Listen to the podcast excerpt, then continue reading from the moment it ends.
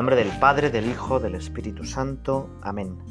Oh cruz fiel, árbol único en nobleza, jamás el bosque dio mejor tributo en hoja, en flor y en fruto.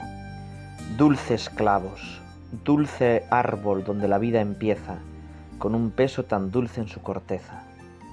Cantemos la nobleza de esta guerra, el triunfo de la sangre y del madero, y un redentor que en trance de cordero, sacrificado en cruz, salvó la tierra. Dolido mi Señor por el fracaso de Adán, que mordió muerte la manzana, otro árbol señaló de flor humana, que reparase el daño paso a paso. Y así dijo el Señor, vuelva la vida, y que el amor redima la condena. La gracia está en donde la pena, y la salud naciendo de la herida. Oh plenitud del tiempo consumado, del seno de Dios Padre en que vivía, ved la palabra entrando por María en el misterio mismo del pecado. ¿Quién vio en estrechez gloria más plena?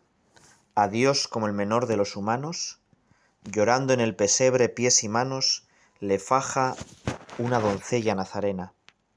En plenitud de vida y de sendero, dio el paso hacia la muerte porque él quiso. Mirad de par en par el paraíso, abierto por la fuerza de un cordero. Vinagre y sed la boca apenas gime,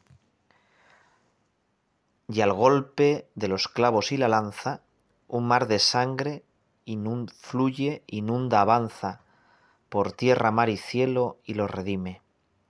Ablándate, madero, tronco abrupto, de duro corazón y fibra inerte, doblégate a este peso y a esta muerte, que cuelga de tus ramas como un fruto. Tú solo entre los árboles crecido, para atender a Cristo en tu regazo, tú el arca que nos salva, tú el abrazo de Dios con los verdugos del ungido.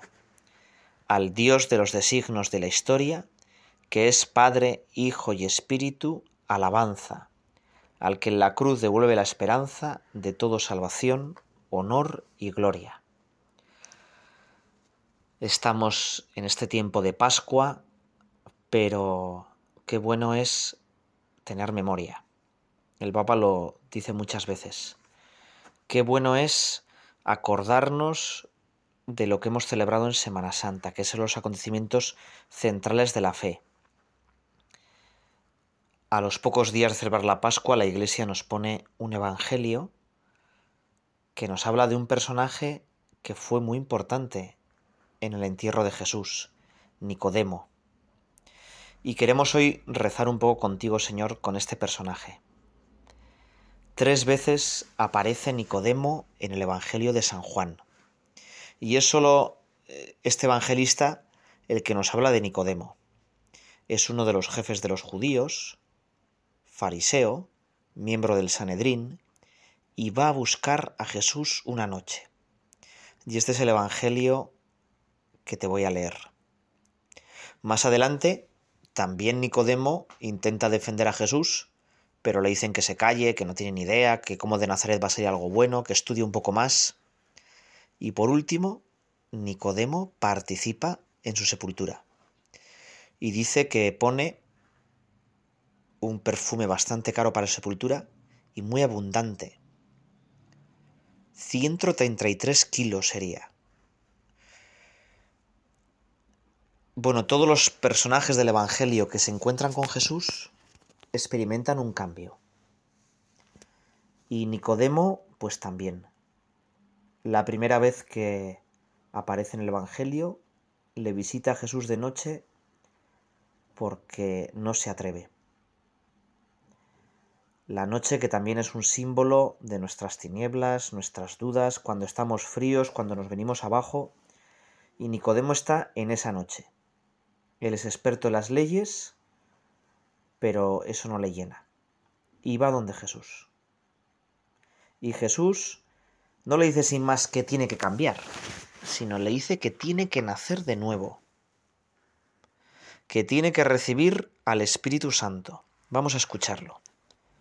Había un hombre del partido fariseo llamado Nicodemo, una autoridad entre los judíos fue a visitar a Jesús de noche y le dice, Rabí, sabemos que vienes de parte de Dios como maestro, pues nadie puede hacer las señales que tú haces si Dios no está con él. Jesús le responde, Te aseguro que si uno no nace de nuevo, no puede ver el reino de Dios. Le responde Nicodemo, ¿cómo puede un hombre nacer siendo viejo? ¿Podrá entrar de nuevo en el vientre materno para nacer? Le contesta Jesús, Te aseguro que si uno no nace del agua y del espíritu, no puede entrar en el reino de Dios. De la carne nace carne, del espíritu nace espíritu. No te extrañes si te he dicho que hay que nacer de nuevo. Bueno, uno podía pensar que, claro, Nicodemo no ha entendido nada. No ha entendido nada, ¿no? Y que no le vamos a ver a Nicodemo más en el Evangelio, no se le ve en los grandes momentos. Intenta defender a Jesús, pero como a medio gas. Y Nicodemo podía parecer un poco el ejemplo de las personas tibias, de las personas pues mediocres, que no quieren amar de verdad a Jesús. Y sin embargo, al final, en el momento difícil, cuando los apóstoles han oído, Él aparece. En una revista que se vende bueno, pues en muchísimos sitios y que se da con el, periódico, aparecía un texto que se llama Pasión de Nicodemo, publicado por un escritor, Juan Manuel de Prada, igual lo leíste, pero te lo voy a recordar porque me parece que es maravilloso. Y vamos a intentar rezar, rezar con él, porque me parece que refleja muy bien pues lo que era Nicodemo, pero también lo que soy yo. Dice Nicodemo, ha llegado hasta mi casa el eco de las multitudes que aclaman a Jesús, recién llegado a Jerusalén, a lomos de un pollino. Cuánto me hubiese gustado participar yo también de ese recibimiento alborozado. Pero quienes hoy lo aclaman son la misma chusma que mañana exigirá su muerte, manipulada por mis hermanos fariseos. Yo, Nicodemo, soy fariseo y sanedrita y mi presencia en ese holgorio hubiese sido interpretada como un desafío. He sido discípulo secreto del Galileo, he sido su visitante clandestino y su admirador de incógnito. Alguien dirá incluso que he sido de los que por la noche ponen el candil debajo del celemín y de día se esconden paralizados por el miedo. Pero soy un hombre ya viejo, sin fuerzas para repudiar la tibieza y el cálculo que han sido siempre mis consejeros, sin ánimos para volver a nacer de nuevo, como en cierta ocasión me propuso Jesús. Pero no se me escapa que, como él también me dijo, el viento sopla donde quiere y oye su ruido, pero no sabes de dónde viene ni a dónde va. ¿Llegará mi alma a escuchar el soplo de ese viento alguna vez? Lo reconozco, mi alma es cauta y temblorosa. He seguido siempre a Jesús de tapadillo y a distancia. Sabía que por su boca salían palabras de vida eterna, pero nunca reuní el valor preciso para reunirme con él a la luz del sol. Reconozco que, hombre, tal vez, por ser fariseo y miembro del Sanedrín, me he adaptado demasiado a los usos del mundo. Todo lo que sea salirse de las pautas establecidas me ha parecido siempre exageración y desafuero. Todo lo que sea expresarse con entusiasmo, con ardor, con crudeza, con vehemencia, como hacen los discípulos de Jesús, me provoca disgusto, aversión, escándalo. El propio Jesús, con frecuencia, me parecía un poco energúmeno en su desdén por los respetos humanos. Hubiese preferido que se hubiese expresado con algo más de morigeración, con algo más de reserva y prudencia, sin hacer uso de tantas afirmaciones o negaciones netas que obligaban a tomar partido.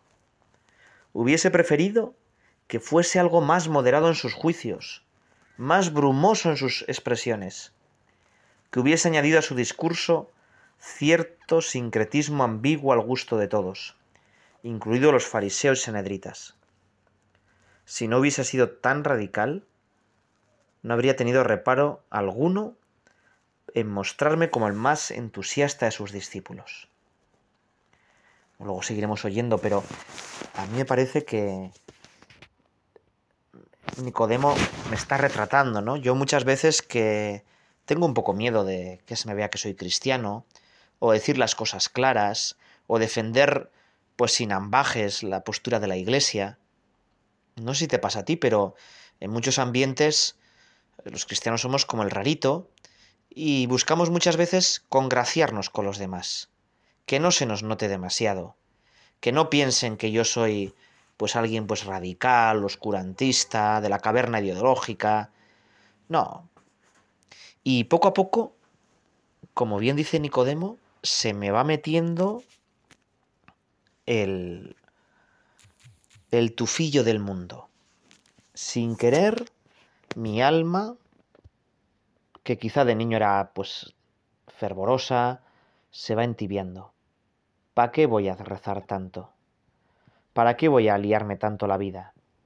Y vamos tirando hacia una vida cómoda.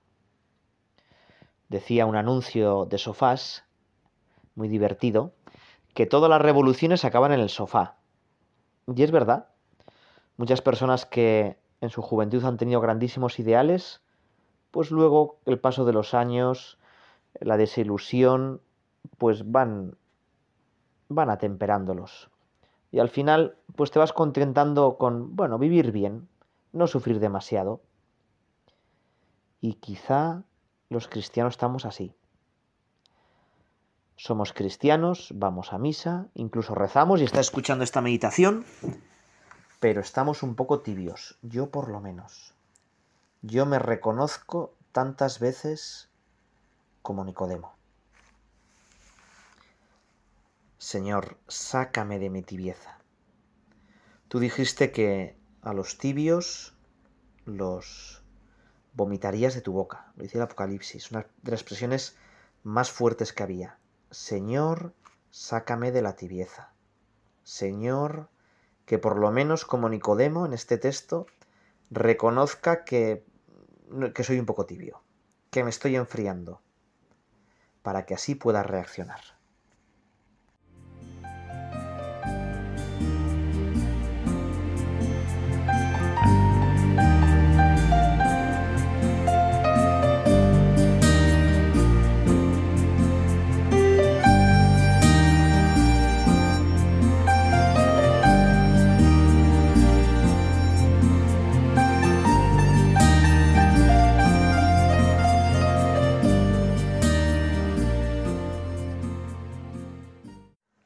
Vamos a seguir rezando con Nicodemo. Este texto de Juan Manuel de Prada, la verdad es que es uno de los... A mí me ha gustado muchísimo. Y por eso creo que a ti también te puede ayudar. Voy a seguir leyéndolo. Decía Juan Manuel de Prada, en, poniendo en boca de Nicodemo, si Jesús no hubiese sido tan radical, no habría tenido reparo alguno en mostrarme como el más entusiasta de sus discípulos. Ahora ya es tarde para serlo. Pues en unos pocos días, los anedritas, de común acuerdo con mis hermanos fariseos, decretarán la detención de Jesús, coincidiendo con la Pascua y su entrega al gobernador romano. Pero una vez que haya matado a Jesús, me he propuesto abandonar esta clandestinidad. Proclamarme discípulo de Jesús en vida me habría acarreado infinitas desgracias. Pero una vez que lo hayan matado, la mala conciencia de sus asesinos permitirá que ante su tumba se entonen los más encendidos panegíricos.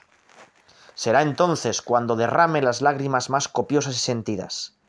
Será entonces cuando le dedique palabras enaltecidas por la mejor retórica funeraria. Y quien entonces me vea, pensará que el Galileo no tuvo más fiel discípulo que yo. Fíjate que este párrafo eh, también es muy curioso, ¿no? Muchas veces eh, lo que domina a nosotros es el postureo. Nicodemo, que ha estado calculando toda la vida, que ha sido tibio, calcula también cuándo tiene que ser discípulo de Jesús. Y lo que le importa no es ser discípulo de verdad de Jesús, sino que la gente hable bien de él.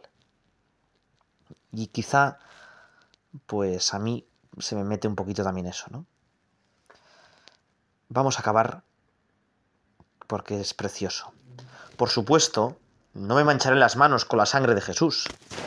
Permaneceré encerrado en casa, alegando alguna indisposición, cuando el Sanedrín se reúna para juzgarlo, y derramaré hondos suspiros de contrariedad para salvar mi conciencia.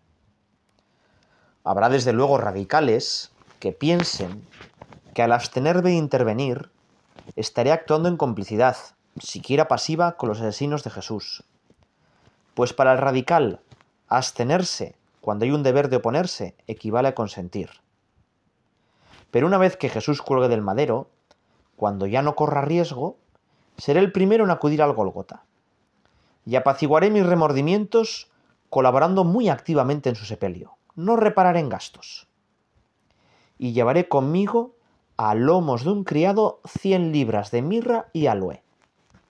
Ayudaré a quitarle los clavos, a bajar su cuerpo dilacerado de la cruz, y a depositarlo en el regazo de su dolorida madre. Formaré parte del cortejo que lo lleve a la gruta destinada para su sepultura. Cuando las mujeres hayan acabado de lavar su cadáver, les entregaré los perfumes para que puedan embalsamarlo sin escatimar medios. Como sus verdugos no escatimaron salivazos y bofetadas mientras yo estaba escondido en casa. Recitaré con voz compungida el salmo mortuorio, mientras depositan su cadáver en el sepulcro, y cierra la abertura de la gruta con una gran piedra. Y me alejaré, taciturno, sin volver la cabeza atrás. Pero tal vez, tal vez Jesús nazca de nuevo, para soplar sobre mí ese viento que nunca he llegado a escuchar, y tal vez entonces pueda al fin renegar de mi tibieza. Aquí acaba el texto de Nicodemo y la verdad es que es como para pensar, ¿no? Quizá Nicodemo, como apunta este autor, Juan Manuel de Prada, estaba pues pensando en enterrar a Jesús para que la gente viera qué bueno era. Y así se evitaba también callar, bueno, pues que su conciencia le, dijera que tenía que haber defendido, que tenía que haber estado en el Sanedrín ahí, hablando, dando la cara por Jesús, que quizá hubiera, le hubieran pues pegado o perdió su reputación, o quizá lo hubieran crucificado con él. En el fondo, Nicodemo no se atreve a ser valiente, no se atreve a ser buen discípulo de Jesús. No sabemos lo que pasó, no sabemos cómo acaba Nicodemo. Pero, como dice él, tal vez Jesús nazca de nuevo, y así tal vez yo pueda renegar de mi tibieza. Hoy Jesús, resucitado, toca tu corazón para que te entregues de verdad, para que nazcas de nuevo Hoy le pedimos al Señor que salgamos de nuestro cálculo, del medir cuánto voy a rezar. En unos vídeos que ponemos de cursos matrimoniales hay un matrimonio que dice que lo que más daña la convivencia matrimonial es el medir. El medir cuánto va a hacer uno u otro en casa, medir cuánto se preocupa uno por la familia y qué poco el otro, ¿eh? Cuando empieza el medir, se acaba el amor. Pues algo parecido pasa en nuestra vida espiritual.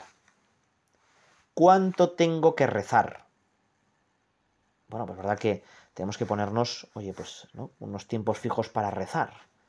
Pero quizá nuestro gran problema es, bueno, pues ya he rezado este tiempo fijo, o he hecho como que he rezado, o he estado en postura de oración, y ya está. ya con eso he cumplido. Eh, he hecho esta norma de piedad y ya está. Ese es el camino de la tibieza. Es el camino de Nicodemo. Es el camino, pues, de la cobardía. Los apóstoles abandonaron a Jesús por miedo cuando llegaron los soldados. Nicodemo ni estaba ni se le esperaba. Estaba en su casa. Bueno, vamos a pedirle al Señor. Él, que hizo todas las cosas nuevas, hay una escena de la pasión preciosa, la pasión de Mel Gibson, en el que el autor se imagina el encuentro de Jesucristo con su madre, la, la cuarta estación del Vía Crucis, y Jesucristo le dice a la Virgen, He aquí que hago todas las cosas nuevas, que es un pasaje del Apocalipsis. Jesús hace todo nuevo, pero más que el cosmos, la tierra, lo que quiere hacer nuevo es tu corazón. Vamos a pedirle al Señor que nos quite, que nos aleje de esa tibieza, que nos dé un corazón nuevo, que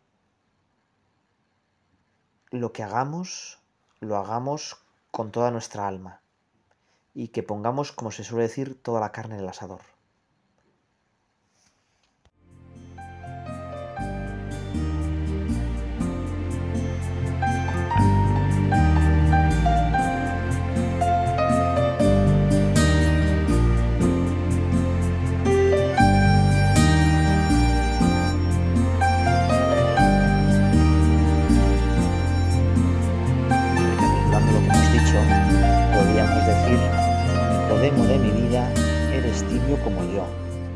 Ayúdame a ser más santo y a esperar la resurrección.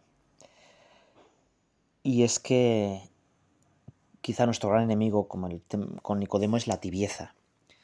Podríamos pensar qué es y qué no es tibieza. Muchas veces pensamos que tibieza es, bueno, falta de ánimo, experimentar que no me apetece ir a misa o rezar o... Bueno, eso le pasa a todo el mundo. De hecho, rezar, pues si solo rezamos cuando nos apetece, rezar es cargarse de fe para sentarse delante de un Dios al que no veo con los ojos de la carne. Tampoco tibieza es sentirse imperfecto. Santa Teresa de Jesús nos advierte de la falsa humildad. Y nosotros, bueno, pues tenemos que reconocer que no somos perfectos, eso no es tibieza. Que necesitamos luchar. ¿Qué es tibieza entonces? Bueno, pues tibieza es ese mal del alma que no la deja fría del todo, pero que te impide vibrar con vibración de apóstol, que te impide aspirar a la santidad. Eres tibio si haces perezosamente de mala gana las cosas que se refieren al Señor. Y, por ejemplo, pues eh, constatar que jornada tras jornada nuestra oración es pobre, poco esforzada, y no hacer nada para cambiarlo. Percibir que un día sí y otro también, pues nos olvidamos de la Virgen. Hacer con negligencia el examen de conciencia, o, bueno, sin más no hacerlo, porque total, ya sé lo que he hecho en el día, ¿no? Y no me apetece mucho reconocer que hago las cosas mal. Como mucho hay una inercia, falta el amor. No son cosas grandes, no. Se trata a lo mejor de detalles, ¿no? Mm, Por ejemplo, empeñarse en no usar un libro la oración a causa de la pereza, por no meterlo igual en el bolso, ¿no? O pereza un poquito pues para abrirlo y cogerlo y, y poner un poco a rezar mejor. O igual, pues yo qué sé, ¿no? Pues qué más da si me he confundido y llevo 10 de Marías o 5. O bueno, qué más da, ¿no? O sea, lo voy haciendo, ¿no? Lo que antes era un gustoso deber con Dios, algo que me llenaba el alma, se ha convertido en un pesaroso cumplimiento. Eso es tibieza. Un segundo síntoma de tibieza es que eh, la cruz no es amada. No se ama la cruz. Y por eso poco a poco desaparecen las mortificaciones. eh, y un modo sencillo y concreto de luchar contra la tibieza es, bueno, pues tener una lista de pequeñas renuncias. No porque nos guste la cruz así en bruto, sino porque queremos parecernos más al crucificado. Queremos cambiar más nuestra vida. Estando alegres, estando siendo muy disfrutones, a la vez renunciamos a cosas pequeñas para ganar un amor más grande. y cosas pues muy pequeñas, ¿no? Constantes como el latir del corazón, por ejemplo. Ceder el sitio a otras personas en transporte público, comer más de lo que no me gusta, o no abandonar las comidas totalmente saciado, ¿no? Que me pesa la tripa. O quizás sentarme bien, ¿no? No repantingado. O, bueno, pues no estar totalmente distraído, sino tener por dentro un pensamiento para Dios. Hay mil posibilidades. Al revés, el tibio es la ley del mínimo esfuerzo. Muchas veces en las cosas de Dios sus gestos se vuelven teatro, porque nos cuesta hacerlo bien, ¿no? La genuflexión igual hecha de cualquier forma, y ponerme de rodillas pues de mala gana y, sobre todo no poner de rodillas mi corazón. En los asuntos de los demás muchas veces el tibio se hace un poco el aprovechado, ¿no? Aprovechategui se dice en mi pueblo, ¿verdad? Y se trata pues de aprovecharse del prójimo antes de que servirlo. Y por eso el tibio en la vida de familia se vuelve un poco insoportable. ¿eh? Empieza a medir, que decíamos antes. Por eso, bueno, para salir de un estado de vida pues mediocre o un poco tibio, pues revisar cómo va mi espíritu de penitencia, mis puntos de lucha. Y una última manifestación de la tibieza es, bueno, pues buscar con cálculo o un poco de cuquería, ¿no? El modo de disminuir mis deberes. Hacer lo mínimo. Igual no pensar más que en tus pequeños caprichitos, en tus pequeñas distracciones, ¿no? Y muchas veces tus conversaciones son ociosas, vanas. ¿eh? Quizá el tibio todavía no ha llegado a aborrecer el pecado venial. O, bueno, quizá el tibio, como Nicodemo, pues obra mucho por motivos humanos, por el qué dirán. Sería una buena oración examinar mis conversaciones, si son un poquito banales, eh, sin sentido sobrenatural, quizá hay un poco un punto de amargura y de tristeza, eso puede significar que en el fondo, en el centro de tu vida está el yo, el egoísmo en vez de Dios.